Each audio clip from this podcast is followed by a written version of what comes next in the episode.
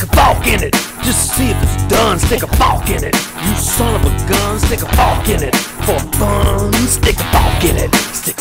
a.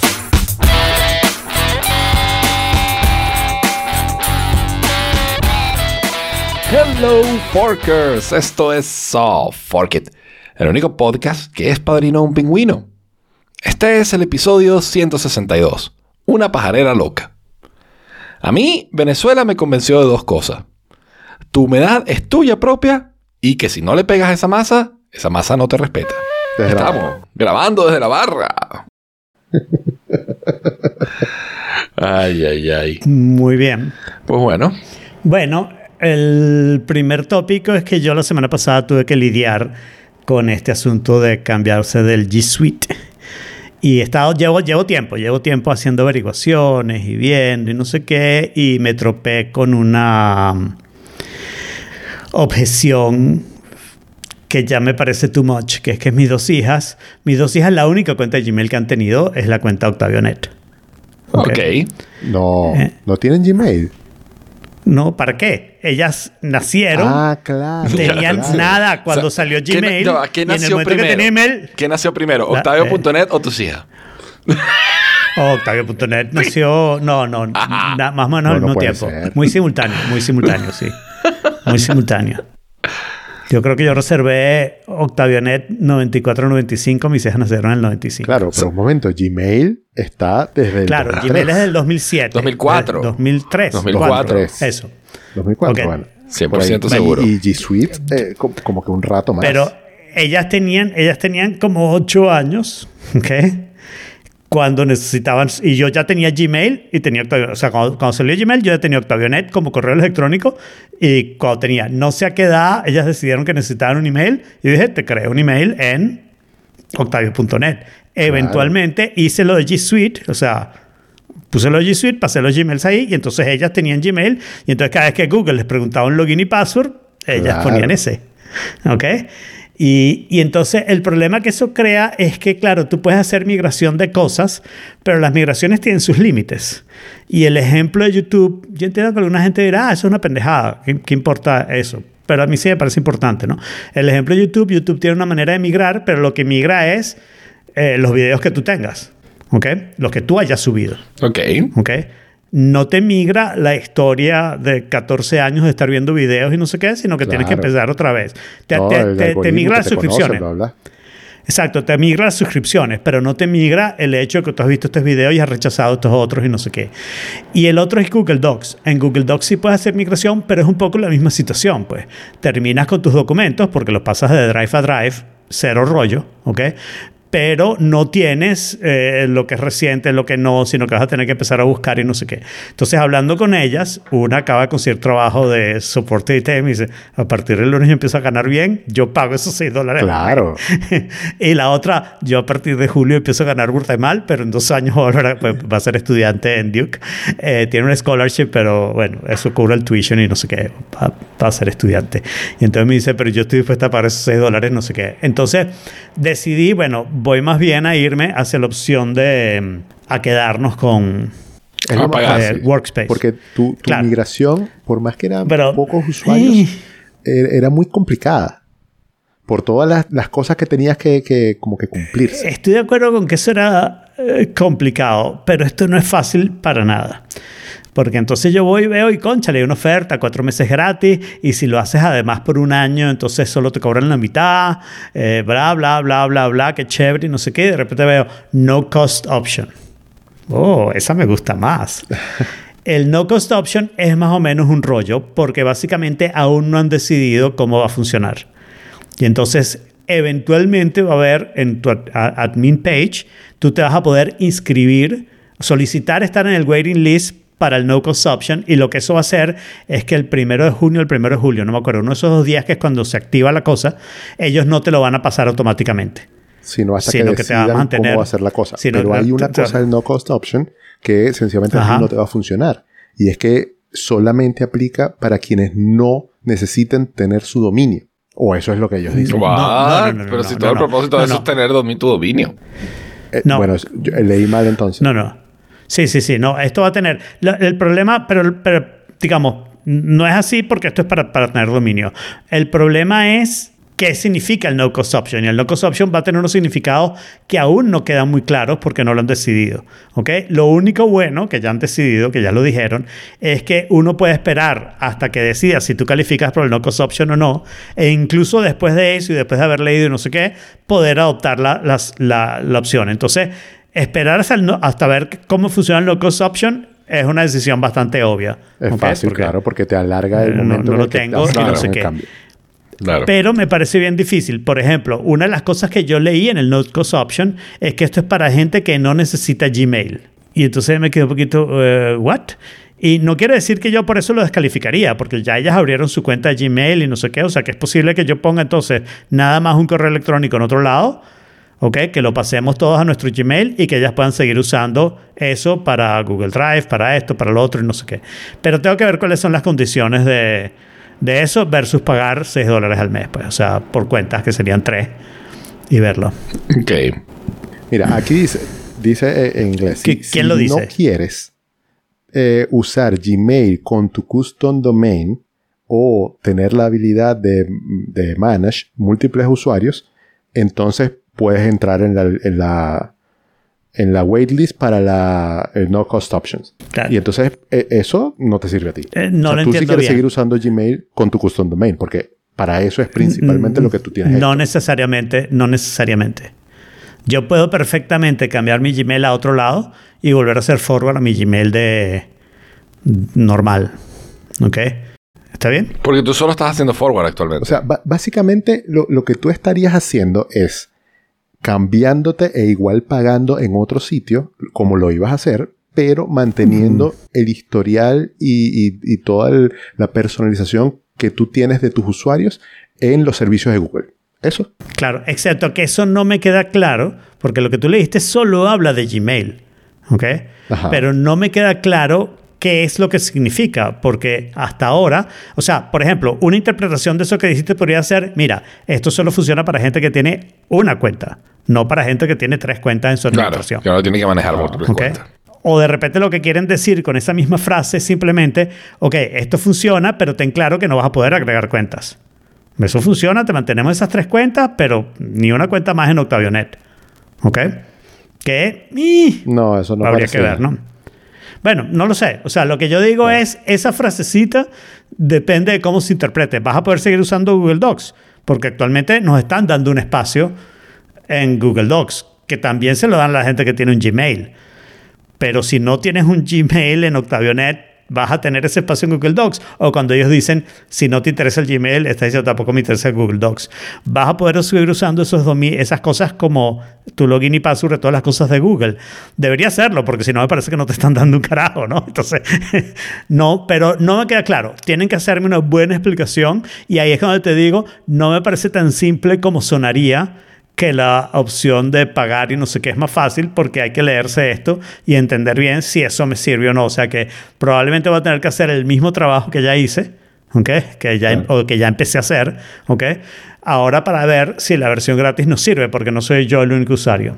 Claro, yo creo que ellos lo que están haciendo es que entienden que el principal uso que alguien tiene para, para este servicio es el correo, pero que existen personas como tú que podrían vivir sin el correo, pero manteniendo el resto de los, de los servicios que de verdad no son tan importantes desde el punto de vista quizás comercial, al lado de lo, que es- de lo importante que es tener el correo. Sí, lo, lo que pasa es que yo no entiendo, y, y eso es lo que quiero leer. Esta, esta es la parte básica de lo que está diciendo, esta es la parte básica que yo no entiendo.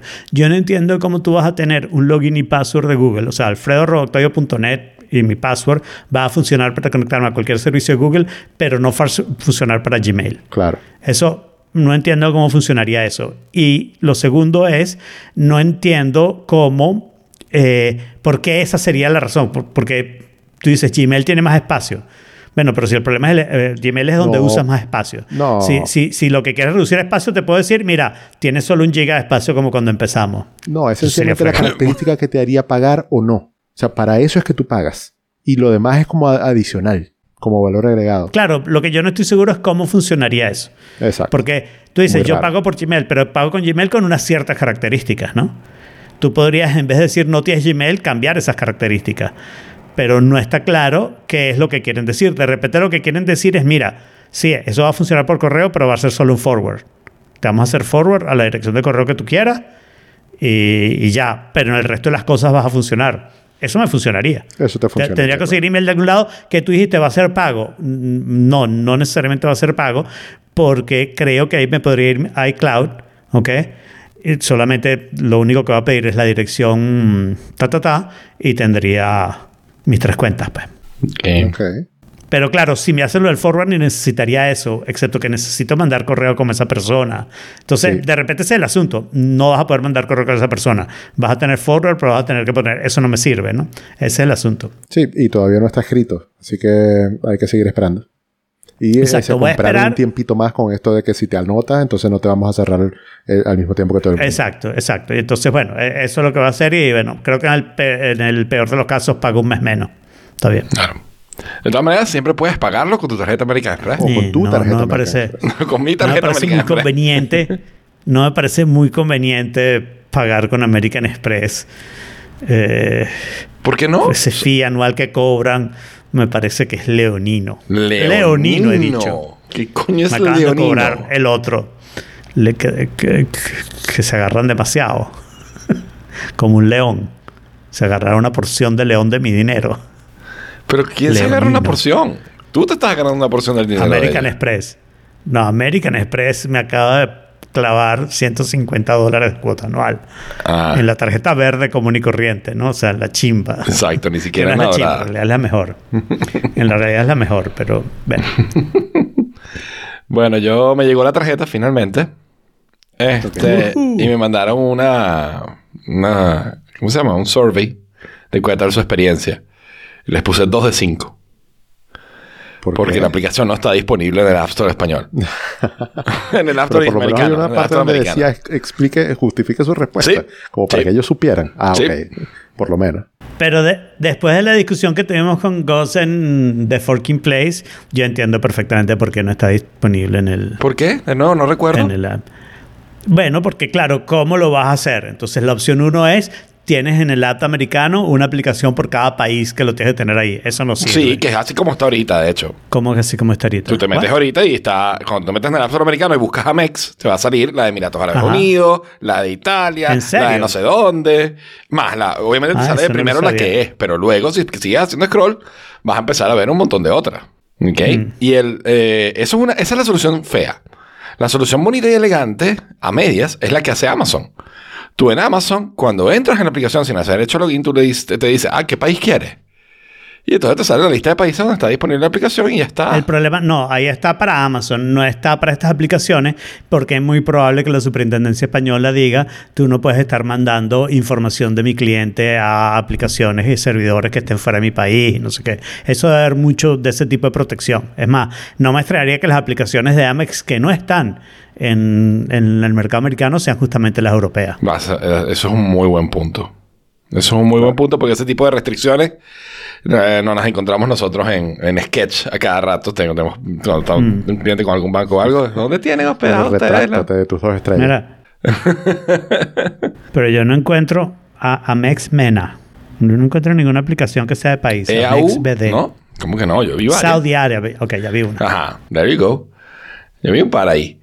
Eh, y lo mismo pasa con Burger King. Si buscas Burger King, te consigues un montón de países. aplicaciones de Burger King. Eh, pero la de España no, la de España es solamente en España. Así que terrible. Pero bueno, llegó la tarjeta, hice mi queja, por supuesto. Este, y, y bien, hoy hice el primer consumo, eh, que fue una compra en Amazon. Así que bueno, todo igual, todo normal. Eh, traté de entrar a la parte de viajes también. Ya lo, tuve que quitar el, el blocker, el. ¿Cómo se llama? uBlock Origin. Porque no me cargaba la página de viajes. Se quedaba. Ay, me imaginé que, es que debía haber algún referral tracker o algo. Y. No, y, Y debe llamar a 800 dominios diferentes al, al suyo y, y el uBlock bloquea todo eso. Claro. Entonces, bueno, me tocó desbloquearlo y ahí sí pude cargar la cuestión de país de, de viajes, pero todavía no, he- no he, no he hecho ningún booking de viaje, aunque tengo que hacer alguno pronto. Pero sí. A- A ver, cuéntanos eh, luego cuando utilices algún beneficio, porque mientras tanto es una tarjeta de crédito como cualquier otra. Sí, hasta ahora no tiene ninguna ciencia, ¿no? O sea, lo que pasa es que necesito acumular puntos y eh, cuando utilice algún beneficio como el de la parte de los viajes, pues obviamente te, voy, te contaré a ver qué tal. Estuve revisando precios de un viaje de, de hoteles y están bastante bien, pero nada extraordinariamente barato, ¿no?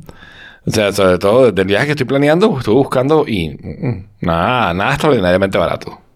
¿Cuál viaje estás planeando? El de Bélgica. Ah, Voy a ver Coldplay en Bélgica, en Bruselas. Mm, nice. Entonces, eso va a ser en agosto. Por cierto, hablando de viajes y otras cosas. Alfredo, ¿cuándo es que vienes tú? en Oh, junio. En junio. ¿Pero cuándo? I need precision. Eh, first week. Ok, bien. No hay problema. Todo bien. O sea, yo debería llegar el, el viernes es 3 de junio. Uno, eh, mayo tiene 31 días. Yo debería llegar el 30 o el 31 de mayo, dependiendo de los planes que haga para el fin de semana antes de la boda. Ok. Que no tengo planes todavía. Y me voy el 5. Ok, no, no hay un problema, porque es a finales de junio que tengo viaje de la empresa a Porto, Portugal, donde casualmente Raúl, que está en el chat, me va a llevar todo desde Venezuela.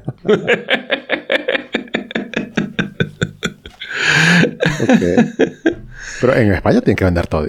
Pero hecho, carísimo, man, carísimo, aquí carísimo. Es un una locura. Es una locura de caro. Aquí cuesta como 9 euros el potecito. El potecito chiquitico que Ajá. te dura para dos licuadores. Exactamente. Es muy caro, a diferencia del perulín, que sale, digamos, razonable. Casi cualquier otra chuchería venezolana sale razonable. El, el Toronto siempre ha sido caro, un poquito más caro aquí, pero, pero el toddy es una locura. El toddy es enfermo. Claro. Y entonces, por eso fue que cuando este, este, estaba planificando, dije, coño, toddy. Toddy es lo que es. pues bueno, y también quería Mira, ¿qué, contar. qué Lego te Ajá. compraste? Bueno, eh, este lo tenía guardado porque este es uno de mis Legos favoritos definitivamente. Y no había querido decir nada hasta tenerlo. Eh, salió y al día siguiente se acabó. ¿Ok? Eh, pero es usted, este, el tema ideal, o sea, para, para, para Alfredo y para mí. No, para ti nada más. Para mí nada más, ya sabes qué es entonces. Claro. Claro que sé que ella es para ti nada más. O sea, esto ya lo hemos discutido, de hecho. Ah, El le digo DeLorean. es doble. DeLorean. Un DeLorean que viaja en el tiempo es gigante, man. Es muy grande. O sea, Además Jaime de es eso, cabezón. Y esto es como dos cabezas de Jaime. Gracias, supongo. Tiene, o sea, viene con todos los pe- peroquitos. O sea, se abren las puertas, se cierran solas, ¿ok? Como puedes ver. Pero se abren se cierra verticalmente. sola. Ah, no se mantienen abiertos. No, Eso es bien incómodo, ¿no? sí, realmente es Ah, Pero puedes problema. hackearlo seguramente. Entre otras cosas cool, también tiene el, que el capacitor de flujo. Prende. Nice. ¿Con Eh, qué batería? y, eh, tiene una batería. es una pieza que tiene su batería adentro. Una cosa muy loca, una batería de reloj. Y que dura, dura toda la vida. Espero. Espero. Eso es un LED, pues. O sea, yo espero que para lo poquito que uno lo prende. Pero la cambia. Pero me imagino que por... Pero no puede viajar en el tiempo, pues tendría que a- a- a, eh, correr a 70 millas por hora. No necesariamente, yo no creo que el No problema sea tanto las millas, sino el 1.21 gigawatts que no creo que la batería genere, ¿no? y por otro lado, la última funcionalidad que tiene, que es mi favorita, es que a donde vamos no nos hacen falta caminos, ¿no? Y se voltean las ruedas. super cool. Además de eso, lo puedes O convertir. sea, que ni siquiera es de la primera película. De hecho, lo puedes hacer de la película que tú quieras. El que yo lo tengo aquí montado es el de la primera Ah, película. ¿Ok? Ok. Pero tienes para ponerle Mr. Fusión o tienes para ponerle todas las cositas de la tercera película también. Entonces, tú lo puedes armar como tú quieras, lo cual está súper cool. Viene con las dos placas también. Y viene con estas figuritas de la segunda película de Marty y de el Doc. Que, que, que no les llega los pies al volante. A, a- a los- No, no, tiene- no, no son a y escala las para, el- manos al para el volante. carro ni de lejos. Pero está súper cool, muy bien cuidado los detalles. Ahí, yo pensé que iba a ser todo de piezas metálicas. Es casi todo de piezas grises, excepto lo- la- la- las tuberías. Este, y la tubería tiene, es el único detalle que no me gusta en la parte de atrás. La tubería es como que se corta. Pero, pero más allá de eso, el modelo es espectacular. Construirlo Ah, fue cool. espectacular. Igualito. Seis, es igualito. Seis Pero horas no, no, armándolo. está hecho de aluminio. Este, ah, y se me olvidó mostrarles, denme un segundo. Tiene, incluye también el, el hoverboard y el plutonio. con el que se alimenta. También viene con la cajita de plutonio. Este. ¿Cuánto película. cuesta ese Lego? 170. 170. Ouch. Wow. Ujú. Duro, duro. Es Es caro. Los- no, y el Lego ha subido los precios. Sin duda alguna, la, la inflación Bueno, está todo. pegando en Lego también. Sí. Pero está muy bonito. ¿Dónde lo vas a Muy poner? bonito. De verdad que. ¿ah? ¿Dónde lo vas a poner? Eh, lo tengo ahorita aquí. en- alturas donde quepa. Lo tengo, lo tengo ahorita en el cuarto. Sabes que yo tenía un DeLorean, el DeLorean que ellos sacaron hace unos años. Pero que es un modelo muy, Pero muy más feo. chiquito. El chiquitico. Pero estaba, Claro. yo siempre pensé que estaba como muy mal hecho. O sea, muy mal terminado, la verdad. O sea, para, incluso para ser tan pequeño. O sea, eh, o sea, com- a- aún comprendiendo que sea tan pequeño, está como chimbo. Este está perfecto. Eh, y lo que me queda, o sea, el otro lo tengo ya, no sé si lo voy a guardar o no, lo tengo ahí de ladito. Pero, pero lo puse reemplazando el, el otro, pues, básicamente. Bueno, este yo creo que es el primero que tienes que poner guindando con un nylon.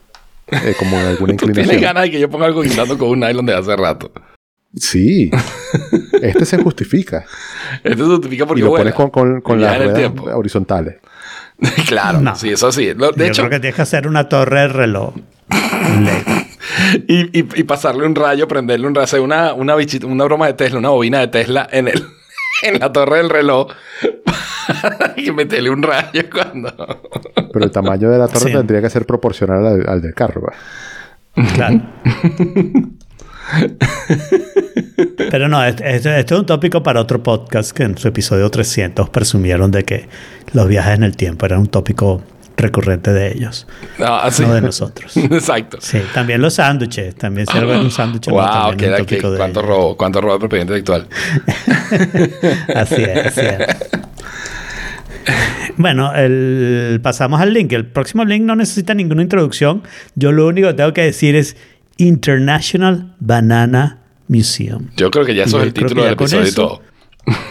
O sea, ya, ya ahí con eso tienen suficiente. Queda en Meca, California. ¿Ok? Así que, o sea, no hay más nada que decir. No, la pregunta sí es hay cuándo muchas voy. pues. cosas que decir. Es que, es que la página está hecha eh, con Comic Sans y Sí. el correo es aol.com. A mí lo que me Es queda clarísimo, o sea, a mí, lo que más me Y gusta cuesta de... un dólar entrar. Muy bien. A mí lo que Y más me gusta de, esta, de, este, de este sitio es que me queda clarísimo el tamaño del museo. Porque tienen bananas for scale all over the place. Entonces,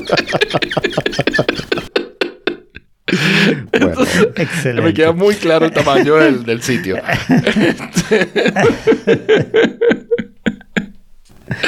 Eh, pues sí, o sea, eso me Sí, recuerda. no, yo, yo son de esas páginas tengo que raras. hacer un viaje a California. Totalmente. To- Son, son de esos sitios raros.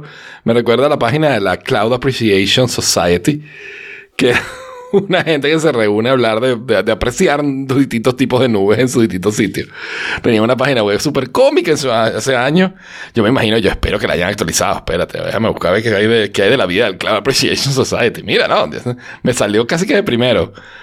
Eh, oye, chicos, han actualizado la página. Han actualizado la página. Muy bien. no voy a poner como link porque, ¿por qué no? Pero son ese tipo de sitios curiosos, ¿no? Te puedes, te puedes registrar, puedes comprar una camisa por 22 dólares diciendo que eres un cloud spotter. Entre otras cosas, ¿ves? ideas para el Museo del Banana. Diciendo que eres un banana spotter, pudieras tener una camiseta diciendo yo fui al, al banana banana museum. spotter es algo que tú quieres tener en tu t-shirt, ¿no? Ay, no, no, no, está muy gracioso. International Banana Museum. Este, bien, y les tengo tipi app o solo tip. El otro día Solo recomendé tip. una app. Solo tip. porque pero la app no, viene. sí.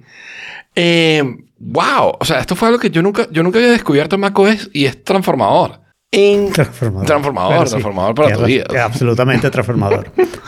Este, en preview, cuando estás viendo un PDF, una imagen, lo que sea que estés viendo, puedes activar una lupa. Si aprietas la tecla de tilde en los teclados American English, no sé en los teclados de otros idiomas, ¿ok? Pero la tecla de tilde, o sea, abajo del escape, ¿ok? Tú te sale una lupa que, que puedes usar para ver de cerca algo, para ver el detalle de, de algo. Está súper cool. Eh, ¿En qué se diferencia con el Zoom? Por ejemplo. Mm, en que solo está dentro de un circulito. el mío está dentro de un rectángulo, eso lo he haber cambiado yo en algún What? momento. ¿Tienes el zoom en un rectángulo? Sí, yo lo usaba, esto, yo no sé desde qué versión está, pero esto tiene tiempo. Tiene toda la vida, seguramente. Porque yo lo usaba en la época que escribía en LaTeX. LaTeX producía un PDF, ese PDF lo abrías en Preview, ¿no? Y entonces si tú querías ver el kerning entre símbolos matemáticos, a veces las ecuaciones se ponían un poquito complicadas y decir, ¿allá hay suficiente espacio o no hay suficiente espacio? Entonces ponías el loop y lo ponías grande. Ok. O sea que... es- Y claro, la ventaja del Zoom es que el Zoom es más engorroso, ¿no? Aquí tienes tu página normal en un monitor grande y lo que haces es suma la ecuacioncita que quieres sin, sin tener que moverte mucho. y no. Exacto. Súper fácil. Yo, sí, yo lo conocía. Yo no, para mí no, y fue cambió la vida. Estuvo, estuvo bastante, bastante bien. bien. Muy bien. Sí, señor. Y entonces, ¿quién, quién se despierta con alarma? No sé, pero, o sea, pero probablemente de todas maneras elige una canción para tu alarma, ¿no? De vez en cuando debes tener, poner una alarma porque te tienes que levantar a las 3 de la mañana para agarrar un avión. Nada. Sí, pero o sea, fíjate, predeterminados de- Me, pa- me pasa algo terrible. Me pasa algo terrible. predeterminados, ¿Ok? Porque yo eh, hace mucho tiempo, bueno, o sea, el, el punto aquí es que, que- ¿qué canción usas para tu alarma? ¿No? Es la pregunta que estamos respondiendo. Sí, y hay un link ahí de Ultimate Guitar que habla de canciones que ellos recomienda Ok. eh, para... Yo te voy a contar la- con lo que yo me despertaba cuando tenía que despertarme con alarma.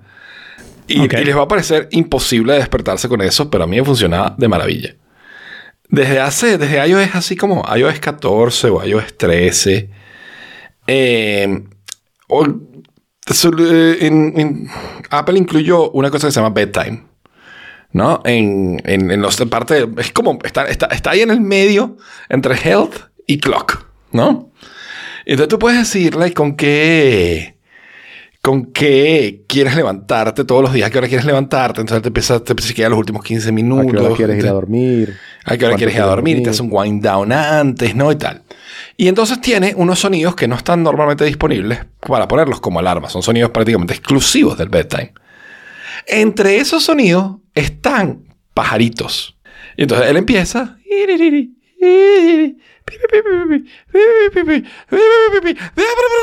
Y se empieza a armar una pajarera loca, desesperante, tensa. Y tú dices, bueno, pues estos pájaros, ¿dónde salieron? ¿No? Y, y te despiertan, te despiertan. O sea, al principio todo pasa. O sea, tú decides cómo te despiertas, si con los pajaritos suaves o, o- o- con los pajaritos dándote, No, pero si picándote en supieras el- que de cabeza, ¿no? Funciona bastante bien. E- ese es el que ella tenía, ah, por un rato lo usó, y sonaba todos los días a las 9 de la mañana. Había, o sea, de lunes a viernes, ya... No, mentira, sonaba los fines. A las Ah, 9 de la mañana necesitabas una alarma para pararse. No, no, no, a- eh, los fines de No, semana. a ver, eso la corregí. alarma para decirte Ah, ok, ok, ok, los ok. 9 de la mañana. Ok. Entonces, eh, a veces nosotros dormimos con la ventana abierta en la época donde hay calor. Ujú. Y yo una vez, cuando la primera vez que sonó un fin de semana, yo juraba y Que eran los pajaritos ¿estos afuera. pájaros de dónde salieron? Tal cual. Qué lindo los yo pajaritos. no recuerdo haber escuchado pájaros aquí antes. O al menos este tipo. Y sonaba y sonaba y sonaba yo, pero estos pájaros que tanto ¿Qué está cantan. pasando?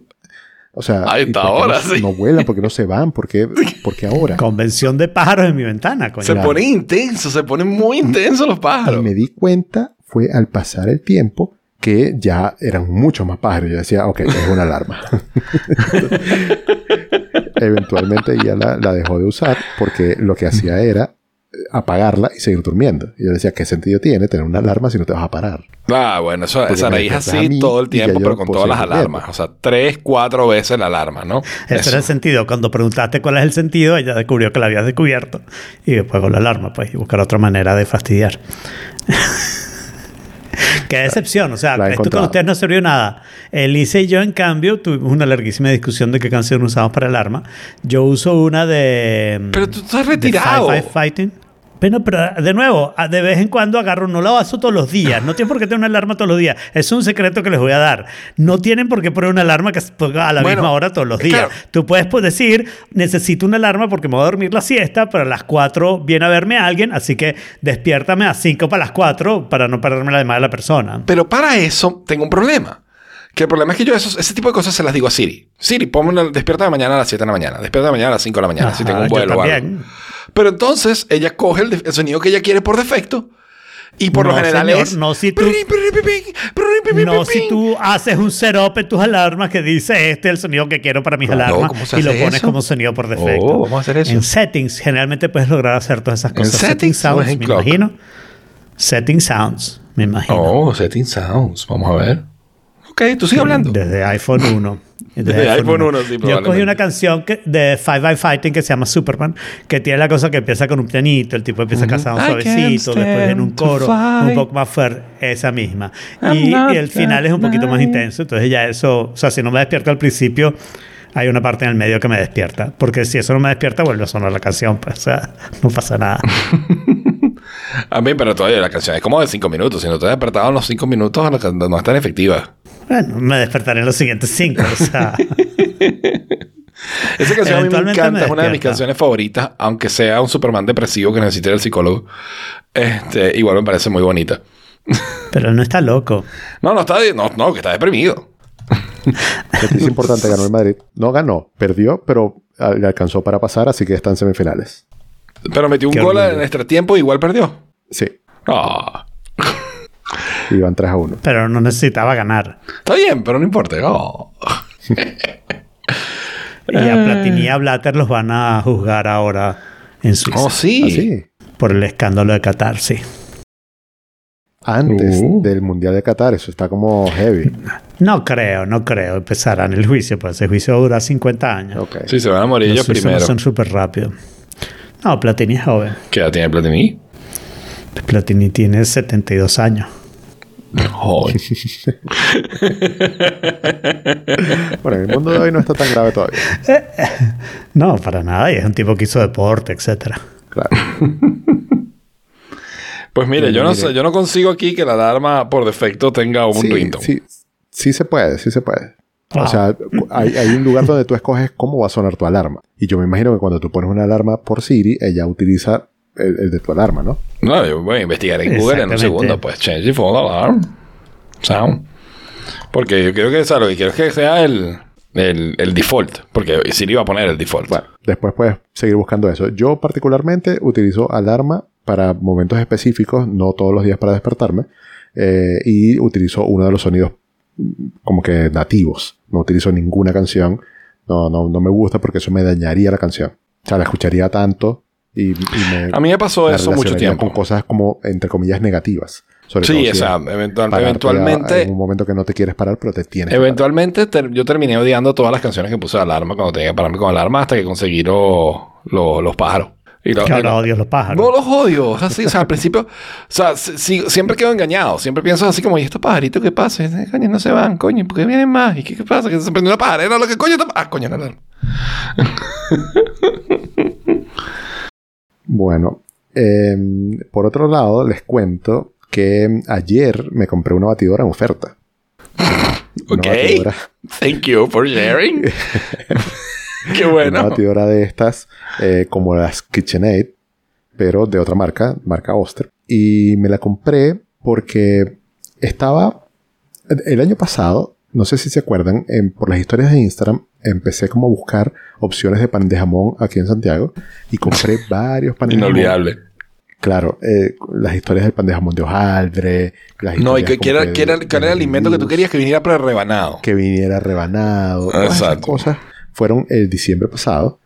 Y entonces eh, yo dije, ok, mi meta para el año que viene es aprender a hacer mi propio pan de jamón. Porque hubo gente eh, que, me comentó, como que, pero ¿por qué no lo haces tú? Y otra gente me dijo, pero mira, yo hago mi propio pan de jamón, porque normalmente no encuentro panes de jamón que me gusten y además son muy caros. Y tienes razón, o sea, de todos los que yo probé, así que yo que haya querido repetir o que yo diga, bueno, eso ya lo tengo anotado para el año que viene, uno solo de todos los panes de jamón que probé. Entonces dije, bueno, vamos a aprender a hacer pan de jamón y me lo puse como meta para este año. Entonces, ya que estamos en abril, yo digo, no voy a esperar diciembre para empezar a ver eh, cómo es que se hace un pan, porque yo no tengo la más mínima idea, nunca lo he hecho, sino que voy a Yo te puedo enseñar. poco, con tiempo. Bueno, mira, aquí, aquí tengo un profesor, pero te- tengo una solución para eso también, ya les voy a contar. Eh, Lo que pasa es que necesitas muchas cosas, eso, eso es un problema. Necesitas muchas cosas y necesitas hacer mucha experimentación. Yo sé que la gente te va a decir que no, pero necesitas hacer mucha experimentación con la levadura, porque la levadura no funciona igual en distintos países. A distintas alturas, ¿no? Lo que varía la altura. y, y la humedad también Ok. Y la humedad de tu propia cocina y tienes que conocer tu horno y no sé qué, no sé qué. Pero aprendes a hacer un pan y el pan de jamón es simplemente un pan al que en la parte de afuera lo tienes que embadurnar de huevo varias veces. Necesitas un Pero pincel no, o yo dos, tengo entendido que la masa tiene huevo. así como papelón. Tiene algo místico que le da un toque dulzón. Nah. No sé, que, que, que claro. Todas las masas tienen cosas azúcar, dulces, pero Claro. sí, todas las masas tienen Para el azúcar. pan de jamón Tú puedes variar papelón. la receta de la masa. No. Yo he hecho pan de jamón, Jaime. Tranquilo. Pero el original, el legit, el de, las, de las bueno. panaderías de toda la vida. No, uno mejor. No, uno mejor, Oh porque esos terminaron siendo malazos. El mío está bueno. ¿ok? lo que pasa es probablemente cuando lo cocinas con las pasas y no sé qué, te da un sabor distinto, pero haces un pan de pasas y vas a conseguir lo mismo, ¿no? La única diferencia es la parte de afuera. ¿Ok? Donde tienes que decidir que depende de tu horno y depende de la bandeja con que lo pongas. Yo al final me tuve que comprar varias bandejas porque necesitas bandejas negras, no sé qué, necesitas una bandeja que la vas a llenar con agua porque tu horno no es un horno de verdad de panadero, entonces tienes que poner agua en el horno para que se evapore y haya, y haya mucha humedad en el horno y no sé qué. Y entonces cuántas veces tienes que cepillarlo, etcétera, etcétera, ¿no? Pero no es difícil. Wow. Eh, eh, te- tengo como varios planes de acción. Sí. El primero fue Ajá. comprar la batidora. Y, y- y la primera como que... Pero no necesitas batidora. No, yo sé, pero es que no me Pero voy que- a poner... O sea, yo vivo en el 2022, yo no voy a amasar mis cosas. O sea, voy a amasar No, es después que, si no lo amasas, si no lo amasas no funciona. No, no, no. Hay gente que obviamente hace panes de jamón. O sea, la, Sí, la gente no. que, que hace panes de jamón para vender y se la pasa todo diciembre vendiendo pan de jamón, no eh, bate esa vaina a mano. Sí. No, no. Si no le pegas a la masa, esa masa no te respeta. Tú tienes que pegarle a la masa. Eso no tiene remedio. No, no. Bueno, yo vivo en el ¿En serio que 2022 y, y yo voy a hacer eso. Bueno, el pan de 2022 es peor que el pan de antes, eso te lo aseguro. Bueno, con tal y me guste a mí, ya eso es suficiente porque yo no, voy- yo no pienso hacer esta vaina para venderla ni nada por el Pero estilo, te- sino para mi consumo Te he personal. oído hablar de panes de hamburguesa, o sea, no, no te va a gustar. Puedes tomar No te a siempre mi a approach. La bueno. forma como yo hacía el pan de jamón era que compraba un tubito de masa de pan Pillsbury. ¡Puff! Lo abría, estiraba eso y echaba el jamón y le estaba, estaba, y ponía en el orden para adelante, listo. En Estados Unidos, ¿verdad? Claro, claro. Aquí, no, aquí en España Claro, no he visto tubitos de pan No, existe, no existe esas masas. Claro, no lo existe porque nadie lo compraría. O sea, solo los gringos pueden decir, ay, qué fácil, puedo hacer pan. Sabe una mierda, sí, pero es fácil de Estaba hacer. bueno, Eso claro. no lo va a hacer nadie en el Chile ni en España. no, tú eres demasiado gringo, Jaime. lo sabemos, lo sabemos. Eh, Entonces, ayer compré una, una eh, licuadora, no batidora. Y mi primera disyuntiva fue, ok, ¿por qué las KitchenAid es lo que uno ve por todas partes? Entonces empecé a buscar las- las características. Porque son las mejores. Ajá, ¿viste? No. O sea, fíjate la concepción. Ya eso se acabó. Ok. Ahora usas las, ¿Cuál- ¿cómo se ¿cuáles llama? Son, ¿Cuáles son las características de una batidora? O, o por lo menos dentro de las características principales que te podrían hacer elegir entre una y otra. No tengo La ni idea de cuáles son del motor. Y la, el- el- la tasa, pues, o sea, cuánto, cuánto le cabe. No, Entonces pero yo encontré Y la fuerza, o sea, la- porque no, no es necesariamente la velocidad del motor, pero también la fuerza, el torque que tiene que tener, potencia, la ¿no? potencia del motor. Y eso no va directamente relacionado. O sea, Pues no supongo que habrá una unidad de, la conversión que desconozco, pero supongo, supongo que tiene. Y esa unidad de que- conversión haría O sea, pero- que pero un motor de eso- menos eso depende- potencia tenga más O de sea, esa unidad. Eso, no- yo no sé si tiene una caja, pues, pero es que es distinto si está en primera que si está en quinta, pues. Bueno, sí, tiene, tiene varias velocidades, eh, pero la mayoría, por no decir todas, tienen 10 velocidades. Ok. Pero a ver, pero vamos a actualizar. No. KitchenAid ya pasó de moda. Lo que está de moda ahora es la Thermomix. no, ok. pero la Thermomix es Ah, otra vaina, otra ¿no? No, señor, es todo lo mismo. Lo que pasa en la Thermomix es una KitchenAid Smart. Pero es todo lo mismo. No, pero la, la Thermomix no tiene el- la cuestión No bate. como el gancho amasador. Hace, El- exacto. hace absolutamente todo. Hace pan. Todito. Sabe una mierda, pero hace pan. Bueno, probablemente no sabe una mierda. Probablemente sabe mejor que cualquier otro. Pero no. La Thermomix hace todo lo que hace la KitchenAid. Lo que pasa es que lo hace más fácil, pues. Pero es que. Pero también cuesta porque, porque la KitchenAid tiene, veces tiene eso más. que dice Jorge, el gancho amasador, que es como si contrataras a Popeye para que estuviera haciéndote lo todo el, tiene tiempo. todo. Créame, la te- te- tengo una sobrina que vende Thermomix. La Thermomix hace absolutamente todo, absolutamente Bueno, todo. de todos modos, la Thermomix es mucho más de lo que yo necesito, porque yo lo único que necesito es algo que, Que alguien te me- amase. Me, amase la masa. Sí, eso, eso no te va a funcionar. Bueno, ya pondré mis fotos en Instagram de pan de jamón, con tal a mí me gusta, eso es suficiente. Porque Las fotos no son prueba de vengas- nada, coño. Que te quede bonito no quiere decir que lo de pruebas. jamón. Bueno, ya ahí te brindo uno que no sea el mío porque sabe mal. Pero Mira, no, lo que vamos a hacer es lo siguiente, Jorge. Este- este- no, este- este- lo que vamos a hacer es lo siguiente, por favor. Eh, ya- yo me imagino que para noviembre serás un experto pan de- de- cocinero de pan de jamón. Entonces, tú lo que vas a en una hacer cocina- es que en dos, una tres- cocina un- foránea un no día, le va a salir bien. un día antes de tu viaje a Estados Unidos, tú haces un pan de jamón, picas la mitad y te lo traes. Te lo llevas para Estados Unidos. y entonces, Alfredo, que pruebe tu pan de jamón. Yo voy a estar ahí también. Y entonces, probamos tu pan de jamón y damos un veredicto oficial en Oh Fork It Ah. del pan de jamón de Jorge. Y lo Mira, que vamos a decir te- es que no viaja bien. Si, si, si se puede llevar pan de jamón, que yo me imagino que sí, no debe haber ningún problema. O sea, en el no, peor de los casos, si, si el día de aduana te Por fastidia, favor. le fregas un pedazo, le dice, agarra un pedacito. Eso, eso lleva a, a cochino, que no lo puedes importar. Eh, no está empacado. Pero es de consumo propio. Eh, no te estás llevando siete panes de jamón, de te estás llevando o sea, medio pan de ya entrada, o sea, pre-rebanado. cuando tú le digas al cubano, ¿y qué, qué es esto? ¿Un pan de jamón? Digo, mira, devuélvese a Chile. Claro, me da un poco de miedo como perderme en mi viaje por medio pan de jamón. Sería de, la pe- de las peores historias que Mira, yo, yo, mi yo he metido contrabando en Estados Unidos. ¿Por qué yo hago estas confesiones? Estoy haber estudiado el tema. Este- Bueno, el punto es que compré una batidora marca Oster en vez de marca KitchenAid. Me costó 100 mil pesos, mientras las KitchenAid, de lo que yo creo son menores características, cuesta 500 mil, o sea, cinco veces más. Claro, la mía estaba en oferta, cuesta normalmente supuestamente 250, la compré en 100 Dile a nuestro público no chileno cuánto sí, en, es en de monedas universales. En monedas universales son 125 dólares. Me costó la batidora. La tuya. Ok. La mía. Ok. Con Y la características... KitchenAid cinco veces más. me- sí, cinco veces más. Características mejores en papel de, de- de las KitchenAid. Incluso de las profesionales. Claro, pero, tú- pero Algo- KitchenAid es algo el debe haber. KitchenAid es el Apple de, la- de las batidoras. Exacto, porque son muy... No, no, no, no lo puedes ver con las, con, los con las características en papel. Esa, esa no es la forma de medir. Están muy atrasados, tienen que actualizarse. KitchenAid por ya no está de 125 moda. KitchenAid fue una moda que duró y pasó de moda, ¿ok?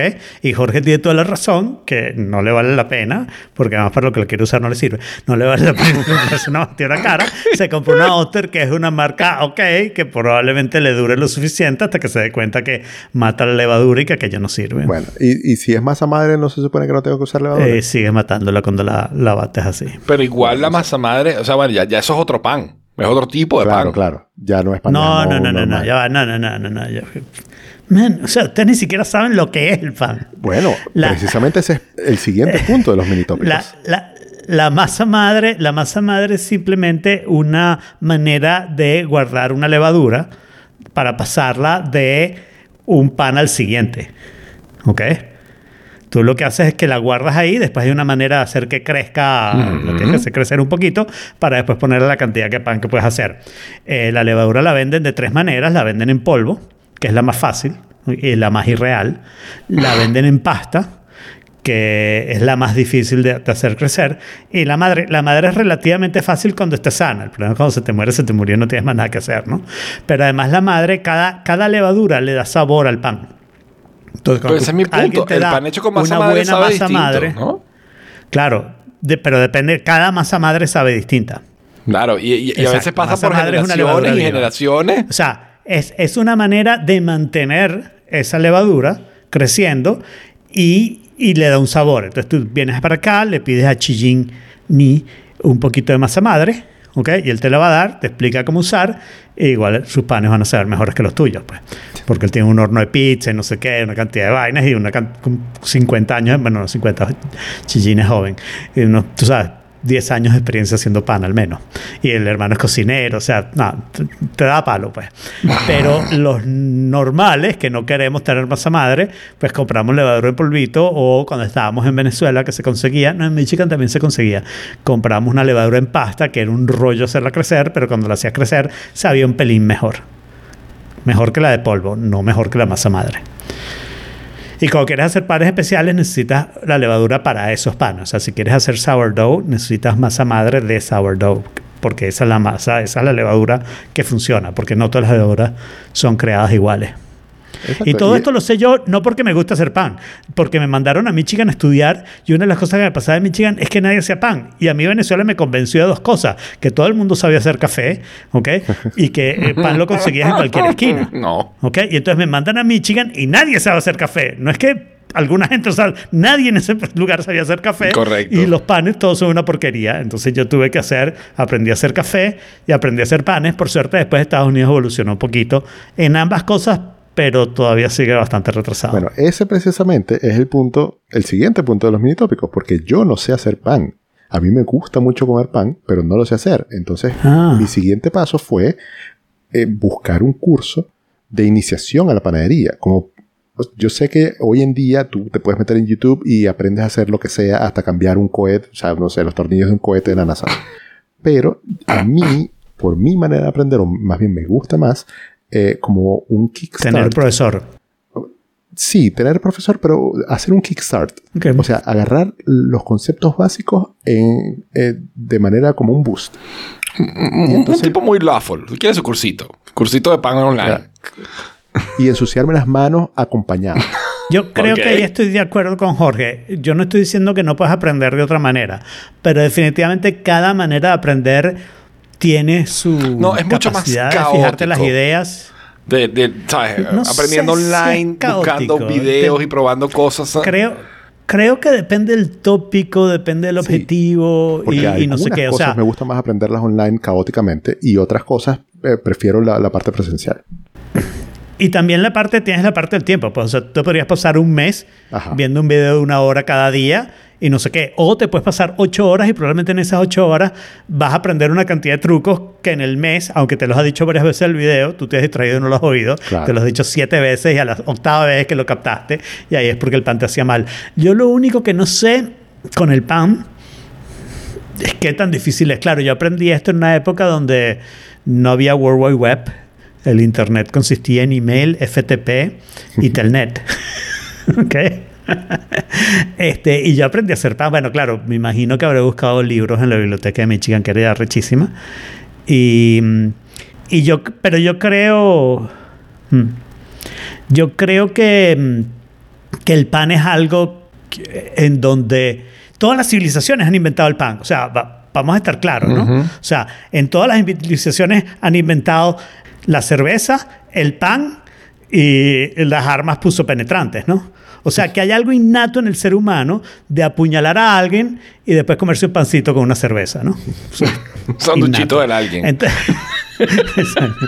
y entonces, entonces eh, yo creo que hay algo en el pan que requiere una cierta parte autodidacta, eh, autodidacta y concentrarte en esa parte de, de que no es el pan del otro, es tu pan y tienes que lograr hacerlo tu pan, porque al final te lo digo, tu horno es distinto del horno donde vas a aprender, del horno Claro. al tipo de YouTube, tu mm, humedad, la altura, todas esas cosas varían y tu gusto también. O sea, eh, a mí, por ejemplo, me encanta al pan francés echarle harina pan por encima.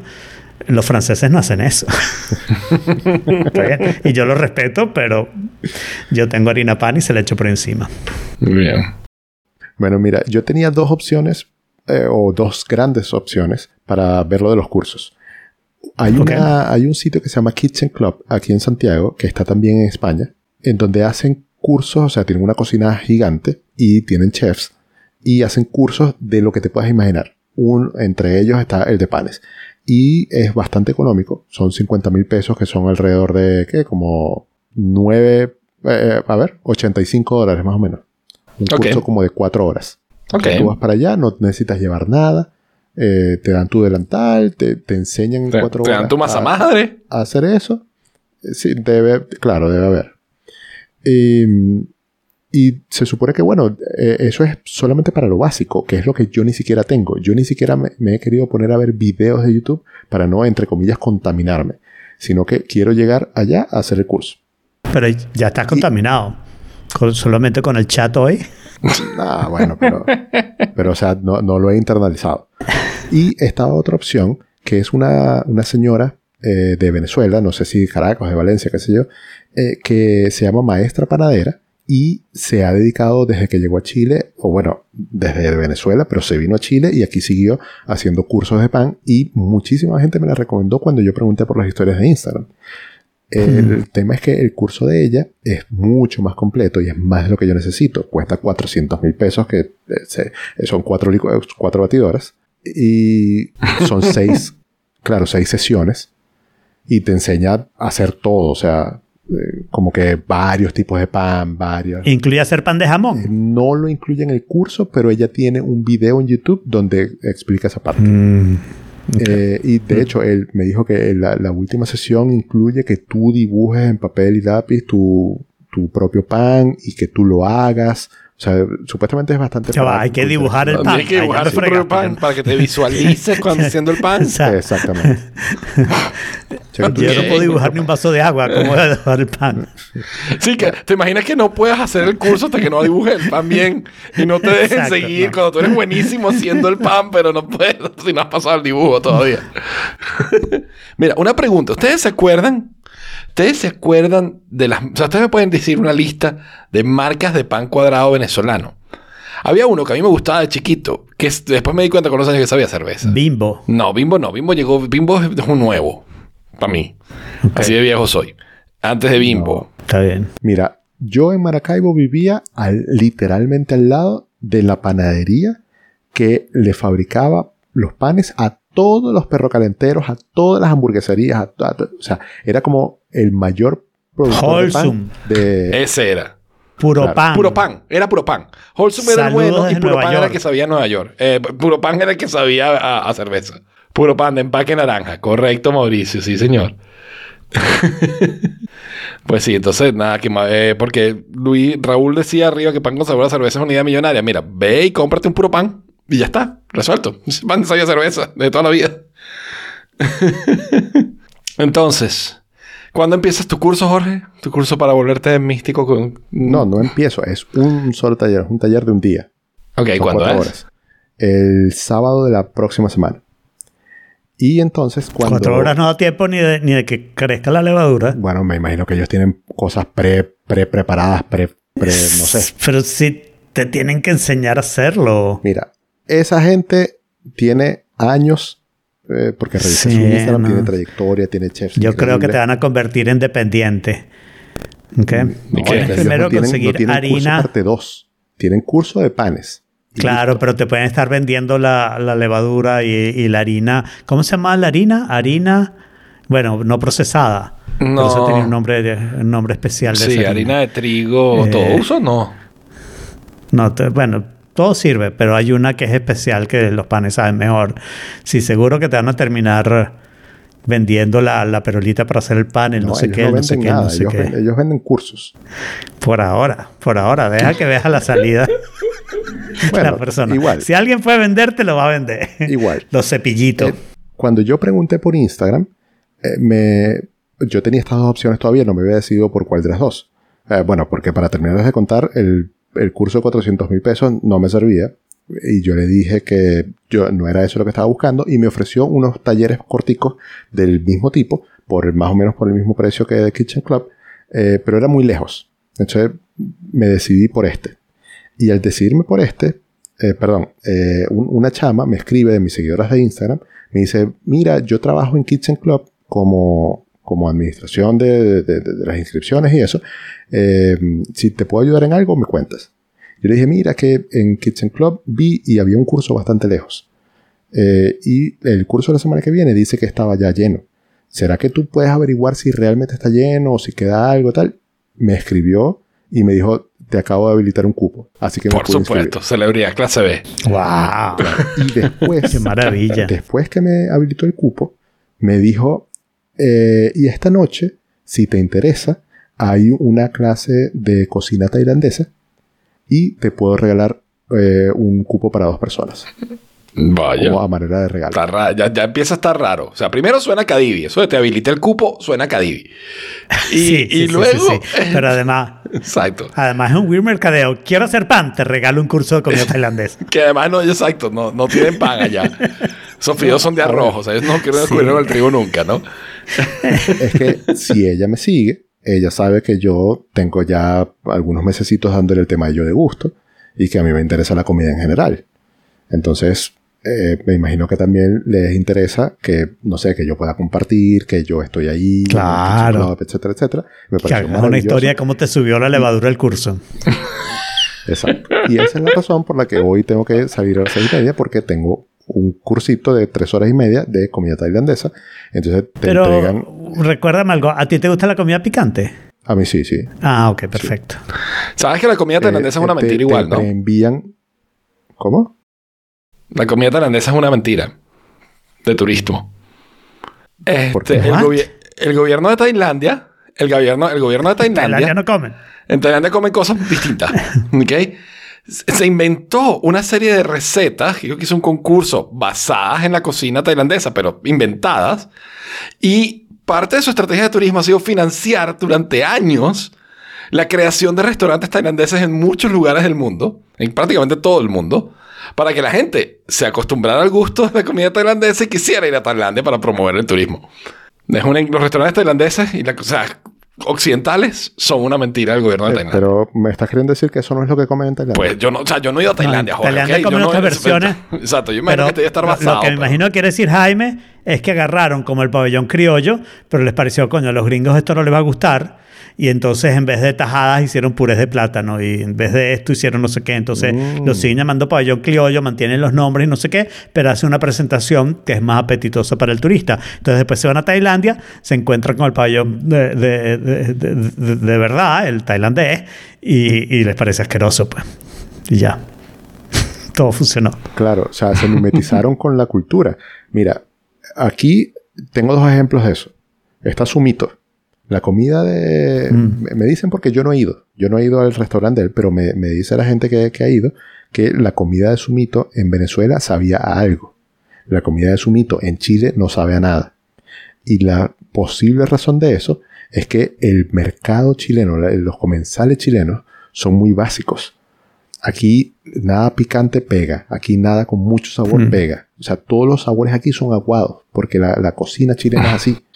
Y hace poco eh, me comí, probé unas hamburguesas, entre comillas, hamburguesas o sándwiches o baos. O sea, con pan de bao. eh, y con el relleno de, eh, no sé, es una fusión asiática con peruana. Usan pollo, usan picante, usan soya. Mm. Entonces estaba bastante bueno y hablé con la dueña. La dueña me contaba que el chef era, es, es peruano, que ella lo contrató desde aquí porque ella lo conocía cuando estuvo en Perú. Y eh, en- en- cuando le pasó la, la primera versión de, de las comidas, eh, no, de hecho, se vino para acá eh, a, a iterar y lo primero que le pidieron fue bájale el picante, porque si tú le dejas este picante, aquí yo no voy a vender. Mm. Entonces, Mm. sí, las cocinas de los, o sea, la, la gastronomía del, típica de los países se mimetiza con la gastronomía del. Es normal. donde- donde Bueno, llega. Yo te puedo conseguir una entrevista con Sumito y le preguntas y tal vez hasta la convences de que te haga una, unos platos de verdad venezolanos, un pastel de chucho que sepa de verdad. Uh, un pastel de chucho, qué maravilla. Mira, yo estoy por ir al restaurante de Sumito. eh, lo abrió no hace, no hace tanto en un lugar más Sí. céntrico de la ciudad, porque antes estaba bastante Mm. retirado, donde, donde él vive, eh, te- tengo entendido. Eh, y ahora está ahí y, y siempre sus historias él pone, o sea, él mismo lo atiende, etcétera. O sea, yo Exacto. probé el Ve y restaurante dile- de él en Margarita. Dile que tú me conoces. Chévere, chévere. Sí, yo, yo sé que tú, tú tienes. Era buena carta de presentación, no sé si sigue siendo. Exacto. Tómate un antiácido por si acaso. Mira, les estoy dejando el link hace pastel de chucho. al video no que sé cuenta si- la, la historia de la conspiración del gobierno de Tailandia. Muy importante, muy importante. Y bueno, yo no sé quién puso esto en las notas, pero man, estoy con la mente volada con esto. ¿La viste completa? No he terminado todavía, voy para el episodio 7.5. O sea, voy a la mitad del episodio 7. Ok, Te Man, falta el 8 y el 9. Man. Ok, Te falta el 8 y el 9. Sí, señor. O sea, a partir de ahora vamos a hablar de Severance. ¿Ok? Y así que spoiler alert para Severance, la serie de Apple TV Plus. Yo la terminé el fin de semana, la, vi- la vimos el fin de semana completa. Eh, la serie para mí empieza, o por lo menos la acción, empieza a- en la mitad del sexto capítulo. O sea, tú llevas Bueno, un sí, la parte, de la parte movida sí, pero, pero el Movida. setup es increíble. El setup, el setup es muy loco. Muy loco. Ojo, Alfredo, ¿tú la estás viendo? No, yo no tengo Apple TV Plus, pero me lo han recomendado tanto que en algún momento, tal vez cuando me suscriba por un mes Apple TV Plus, en algún momento que no tenga mucho que ver, la veré. Saraí, Saraí puso la Cero combinación perfecta. Es como mezclar Lost con, con The Leftovers. ¿Ok? Yo sí le vi Pero mucha- esas son del mismo tipo. Bueno. Claro, yo no vi Esto- Leftovers, esta no es de ese pero le. No, no una es. comparación con Lost. Claramente es una comparación. Es una cámara, sí, sí, sí. O sea, es. La serie está genial. O sea, primero, más allá de, de lo loco del concepto, la, la, la sátira que hace sobre lo que es la vida del trabajo, la vida corporate, es, pero buenísima, divertidísima. Pero a su vez, el, el- el concepto de lo que está pasando y, y- y- y saber qué, qué rayos es lo que está pasando es un misterio buenísimo, buenísimo. Yo, de- yo defino la serie como una serie de misterio.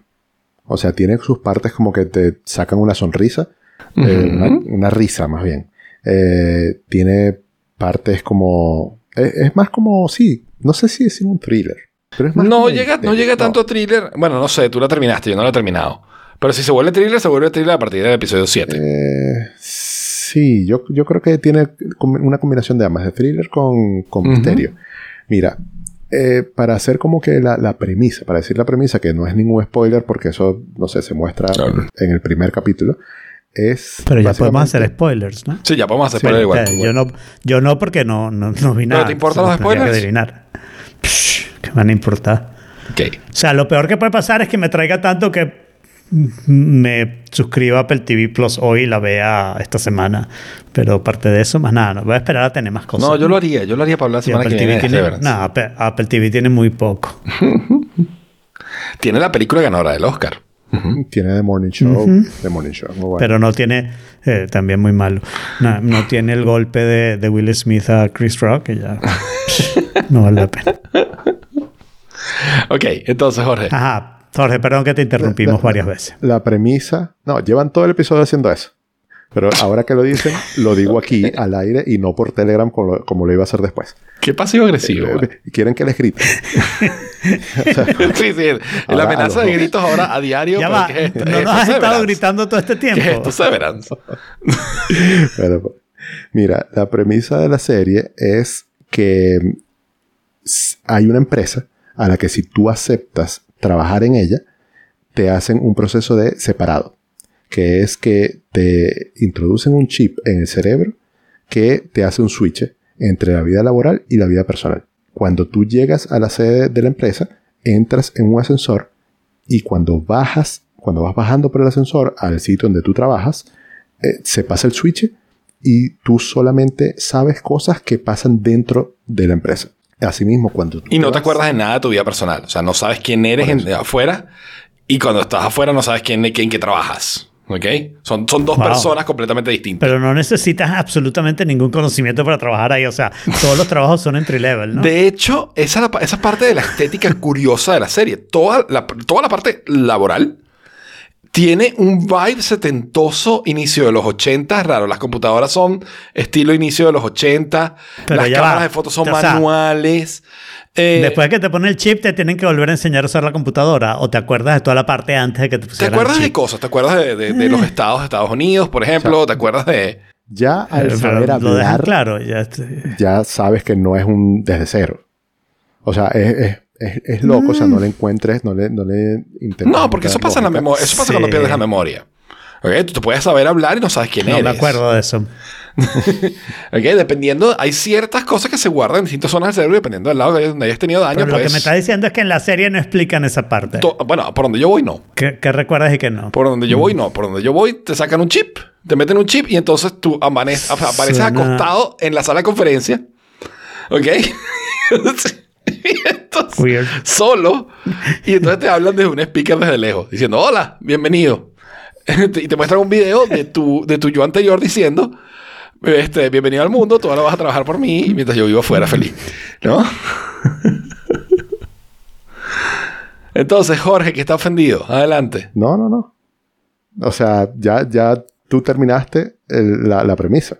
Y, y Ok. es básicamente eso. De ahí en adelante, bueno, empiezan las dinámicas que, que se dan ahí y que son muy, muy locas. O sea, hay una posi- unas posiciones de poder bien marcadas eh, contra estos que son entry level, que son como, son esclavos, básicamente.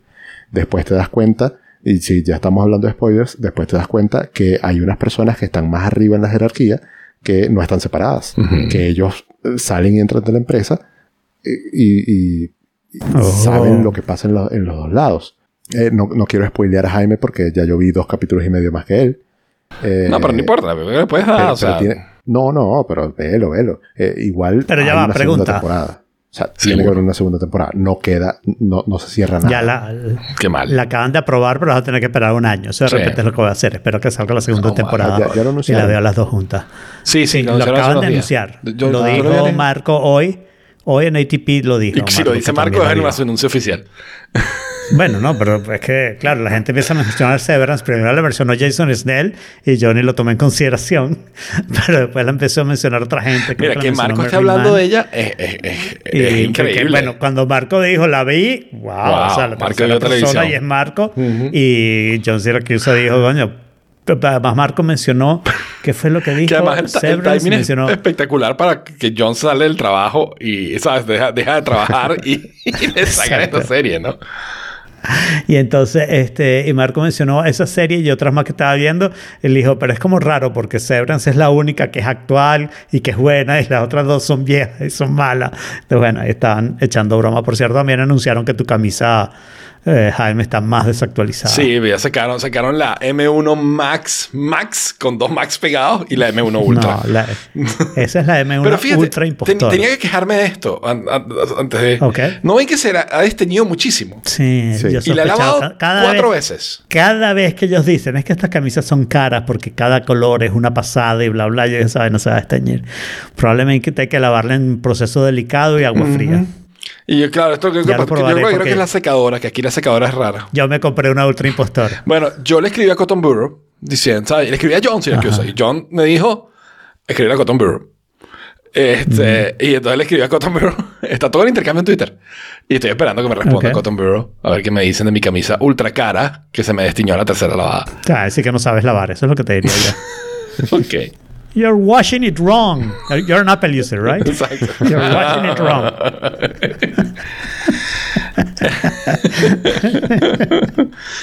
Eh, que de hecho es posible, porque las secadoras aquí son raras. Y son como muy calientes y muy extrañas. Y no sé. Es posible que sea, sea la secadora la que la, la haya jodido. Por lo menos la volteas cuando lo vas a hacer. No.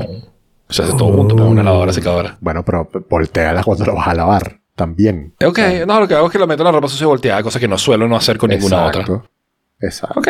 Esa es la manera más fácil porque ni siquiera tienes que pensar en eso. Pero se puede desvoltear en la lavada. Tienes que No, verificar no, después. no, no, no. Bueno, mire, ¿sabes qué? Rather Yo risk creo que it. sí, yo creo que sí. no, you already ruined it. You're not risking anything. Eh, buen punto. Ya está arruinada. este, pero bueno, Severance Man, increíble. Hay que verla. Está, es, es muy mindfuck. Eh, hay cosas que, Sí, que- no que sé. podemos deducir directo, o sea, sin, sin tener que hacer mucho spoiler, pero que pasan, pero que puedes deducir directo después de que sabes que tienes dos vidas separadas. Y por ejemplo, es que el- la persona que trabaja nunca descansa. ya va. ¿No? ¿Qué tan separadas son?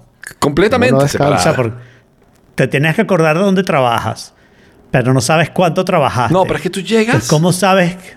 Ajá, ¿cómo sabes qué día es cuando sale? No, pero es que no, no- eres dos personas. es como si fueras dos personas. O sea, a mí, en, en- Nah, en el. Pero entiendes entiendes que eso es un problema, ¿right? O sea, te vas a trabajar el lunes y sales el viernes. Tienes que saber que es viernes y no, perdiste toda la semana. no, porque tú Tú- vas ese es precisamente el punto. Tú llegas, te metes en la salida y tu siguiente recuerdo es entrar de nuevo. Nunca sale. O sea, ¿What? claro, la persona que está trabajando, ¿ok? Es Su, recuerdo. Entonces, ¿es una qué? Es un trabajo de 9 a Nueve 5 normal como a toda las la nueve vida. de la mañana llegas a la empresa, Wait. te separas y a las 5 te, te vuelves a, te deseparas. No, ni siquiera te dices, separas. Es las como que pasaras un switch. tal. Personalidad de la casa, personalidad del trabajo. ¿Ok? Ajá. Entonces, cuando son las 5, porque te dice son las 5, tú llegas, te metes en el ascensor y eso es lo último que recuerdas. ¿Ok? Tu siguiente recuerdo El es inmediato. en el ascensor.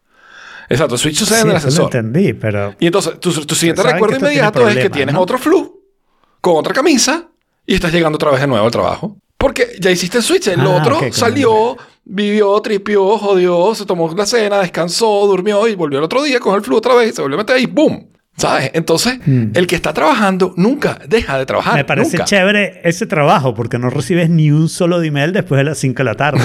Porque si lo reciben y lo entienden y sabes de quién es y lo borran. No, no tienes acceso a internet. De nuevo, no hay acceso a internet en ese sitio. O sea, es, No, en tu vida real sí. ah, claro, en tu vida real sí nunca recibo un nivel de trabajo. Exacto. Bueno, Charicieta dice que ella trabajó ahí. Sí, es tal cual. Solo que en el de ella, o sea, ella, ella lo que pasa es que ella era solo porque tienen dos nombres, el INI y el AUTI. El INI es el que está trabajando, que es el que está adentro. ok, Y, y- y ellos hablan de su AUTI. O sea, ¿quién seré yo mi AUTI? Mi vida, mi vida afuera. Pues no, pues no tenía ni idea. Entonces, Saraí cuando estaba trabajando era, era INI todo el tiempo. O sea, afuera, adentro era INI todo el tiempo. Claro, ese es el chip que yo pondría. Yo pondría un chip que te hiciera olvidar todo el resto de tu vida y lo único que hiciera fuera trabajar, descansar y comer. Wow. O sea, ese chip es mucho What? mejor. That's dark, man, dark. Sí.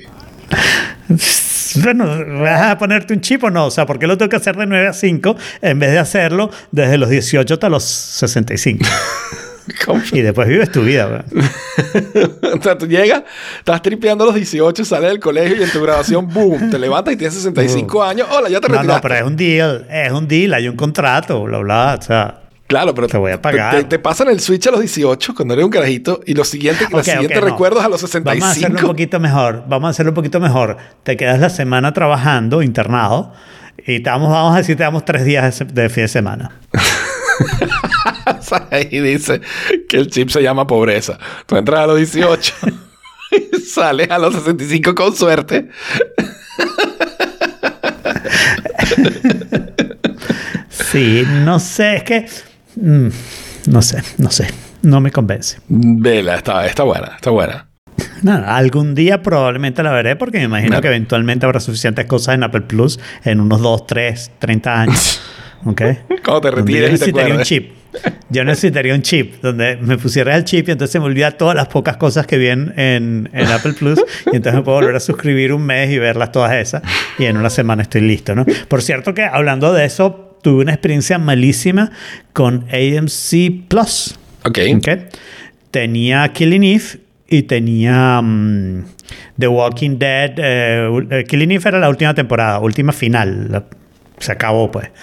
Y, y Walking Dead era la segunda parte de la última temporada que yo no había entendido, ahora tiene tres partes. Sí, exacto. Son, Ok. son- básicamente en vez de hacer Está bien. temporadas 11, 12 y 13, hicieron la, esta es la temporada 11, pero parte 1, parte 2, parte 3. Y estamos en la parte 2. ¿Y viste Killing Este, y entonces, bueno, ¿Cómo?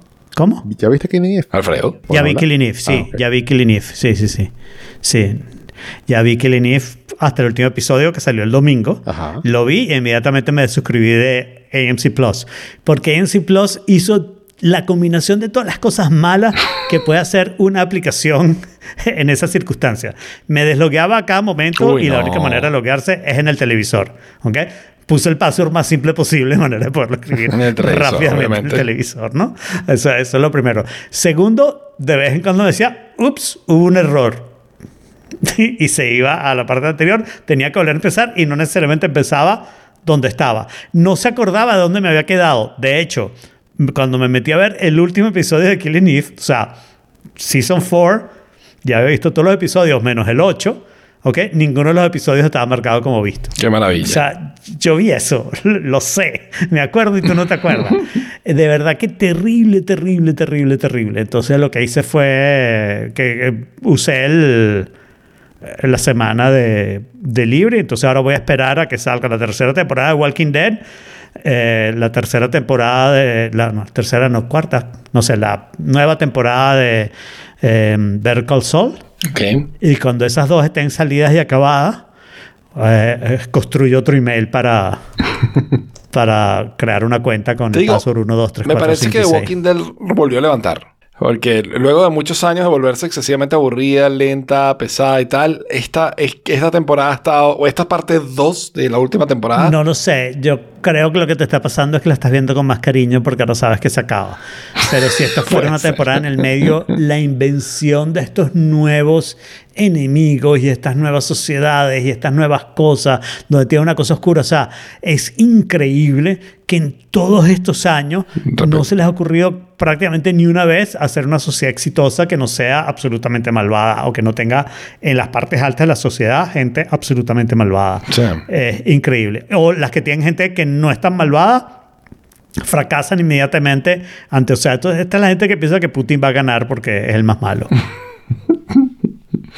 Sí, no, pero, pero, no, pero me refiero al ángulo que o sea, ti- tiene un ángulo. Bueno, ella siempre tiene un ángulo muy introspectivo donde se enfocan en un personaje y, y como que te dan, ¿sabes? Lo que siente, lo que entiende, tal, la evolución de tal, del personaje. Pero además, esta tiene como otro estilo, ¿no? Eh, en- es como, por ejemplo, hay, hay un episodio, el episodio donde está. Ay, el tejano, el tejano nerd. Oh my god. Ah, no, nerd. Yeah, the one that speaks like this is very, very. Ah, ok, el, el- el- el Sí. tipo inteligente. Sí, ok. sí, sí, él. ¿Cómo se llama? Mierda, ahora se me olvidó el nombre Dios también. mío. Eh, bueno, El, el novio de Stephanie. El novio de Stephanie en esta, en esta temporada. No, ya lleva dos Bueno, temporadas. pero antes eso. estaba enamorado de Rosita. Ah, y- no, en esta temporada. eh, es la parte 1. Exacto, la parte 1. Bueno, él, o sea, hay una parte donde está en un- Ajá. que, que tiene un par de episodios que son totalmente detectivescos, de, de, de Sí, paranoia, sí, de tal, que sí. es muy distinto Pero- al estilo de Walking Dead. No, yo creo que ellos han hecho eso y también ha hecho lo otro, hacerte creer que tal persona se había muerto y, está viva y no te contaron demasiado cómo sobrevivió a algo que parecía que era la muerte absoluta, ¿no? Eh, no sé, no, no, yo creo que si esta fuera una temporada medio, yo la estoy viendo con más interés, pero creo que mi interés es porque sé que, bueno, que me quedan ocho capítulos más y ya salí de esto, ¿no? Y lo otro es que, mira, finalmente tolero a Negan. O sea, ok, está bien el twist. I, I accept it. Mm, a mí me parece súper exagerado que ellos toleren a Negan. Entiendo que tú lo toleres porque no te mató tu novio, pero que ellos toleren a Negan me parece absolutamente ridículo. Si alguien Yo creo que- se lo la pena de muerte mostrado. en esa, en esa situación donde están matando a todo el mundo, o sea, no tienen cero problemas en matar a nadie, ah, pero a Negan no. ¿Qué vaina es esa? Eso sí es raro. Eso sí es raro. O sea, tú ves. Niegas es como el estandarte de vamos a tratar de construir un mundo mejor, pero, pero, pero evidentemente ya después de eso no lo hicieron, ¿no? Pero, o sea, es como que es el único, ¿no? Es el único. Por eso, o sea, sí, sí, a sí. los otros los matan por cualquier cosita. Sí. Pero a Negan no, Negan, coño, pobrecito. Es- súper weird. Porque si hubieran pasado a ser ellos como vamos a tratar de no matar a nadie, porque fíjate, si- o sea, sería un razonamiento lógico. Si no matamos a Negan, ahora nos encontramos con una gente, bueno, vamos a hacer todo lo posible por no matarlos, incluso si son malos. Porque, Sí. pero no, sacaron a Negan para que matara al siguiente enemigo. Claro. O sea, a Negan no lo condenamos a muerte, pero a este otro enemigo condenado a muerte. Dale. Sí. Sí, no sé. Pues bueno, no sé. nada, ve bueno. que es lo que- y, que es Jorge, punto. y Jorge vio Killing Eve. Sí, sí. Yo vi todas las temporadas, por supuesto. O sea, y, y ayer, ayer vi el final, que lo habían transmitido el, Ok. el domingo. Y El domingo, sí. en realidad, a, a mí me gustó toda la serie. Toda Ah, la serie. bueno, yo en realidad a mí lo que me gustó fue el personaje de Villanelle. Ah, bueno, por me pareció Es- es tan bueno, tan bueno que yo hubiera tolerado que el resto de la serie fuera peor. Que no o sea, yo creo que el resto de la serie fue bastante, bastante decente con algunas cosas. Tiene este asunto de que la gente se pelea, se ama y se pelea back and forth como demasiadas veces, ¿no? Yo no creo que... A mí eso me molesta porque yo no creo que eso pase en la vida real, ¿no? No, no tantas veces, pues. O sea, una vez que alguien se pelea contigo, generalmente ya te quedas peleado ya, ¿no? Claro, y no también vuelves el a ser amorosos amiguitos. Matan a un poco de gente y nadie investiga, no hay cámaras en ninguna parte, Claro. nunca agarran a los asesinos, o sea, Sí, sí. pero es parte, pues, de, Sí, no, o sea, del de- cuento. del punto de vista, hay muchos investigadores, pero desde el punto de vista de ser efectivos, son todos Claro. un fracaso. Los de todos los países, los de todos lados. La gente va a tal que a Francia y vuelve a Francia y, y nadie dice, mira, a ti tenemos como acusada porque te vimos en una cámara, bla, bla. No, no, ella regresó a París y mató a más gente. Pues, o sea, Claro. sí, muy poco efectivo, muy poco efectivo. Pero el personaje de Villanelle, eh, ella es tan buena, tan buena, eh, con los cambios que ella hace. O sea, desde cuando está de Born Again Christian hasta cuando mata a alguien con toda la crueldad posible y además disfrutándolo artísticamente, es absolutamente perfecta. Se me gustó mucho esa serie. Sí, sí. De hecho, eh, uno detesta a Eve. Uno ama a Villanelle. Y, y también la historia fue bastante complicada de seguir. porque tú no sabías quién era quién, eh, quién estaba del lado de los malos, quién te estaba engañando, y al final tampoco te queda claro qué fue lo, lo que pasó. Sí. Claro. Y, y- y- y te voy a decir más que eso, yo no sé si es por mi edad o por la edad en la que vivimos, pero yo lo que hice fue que antes de suscribirme a MC Plus me volvió a ver la serie. Los tres temporadas anteriores. Ah, Porque la realidad es que sabía que había una cantidad de cosas, de detalles que yo había visto, pero que con los cambios de serie yo no los estaba hilando como era, porque yo vi el primer episodio que lo pusieron gratis y hay cantidad de cosas que dije, güey, esto lo medio recuerdo, pero no me acuerdo bien, entonces decidí volverlo a ver todo y, y la verdad que creo que eso me hizo disfrutar más el último año. Es muy buena serie, yo creo que la volvería a ver y todo. No este año, pero ah, un par de años. Es Cuando esté en... ¿Dónde estaría en Hulu? Sí. Bueno, Muy bien. Y con esto, esto ha sido todo por esta vez. Otro tenedor al lavaplatos. Y los invitamos a que nos cuenten qué opinan de Severance en The Forking Place. Le damos gracias al gentío que estuvo en el chat hoy. A Raúl, a Mom Jack, a Sari, a Luis, a Mauricio y a todos los que estuvieron acompañándonos en el chat. Sobre si se me olvidó alguien. Y nos vemos vale. próximo martes a las 5 de la tarde en Oh Fork It barra live. Now get the fork out of here. Stick a fork in it, lock down. Stick a fork in it, salmonella. Stick a fork in it, E. coli. Stick a fork in it. Stick a fork in it. Stick a fork in it. Stick a fork in it. It's done.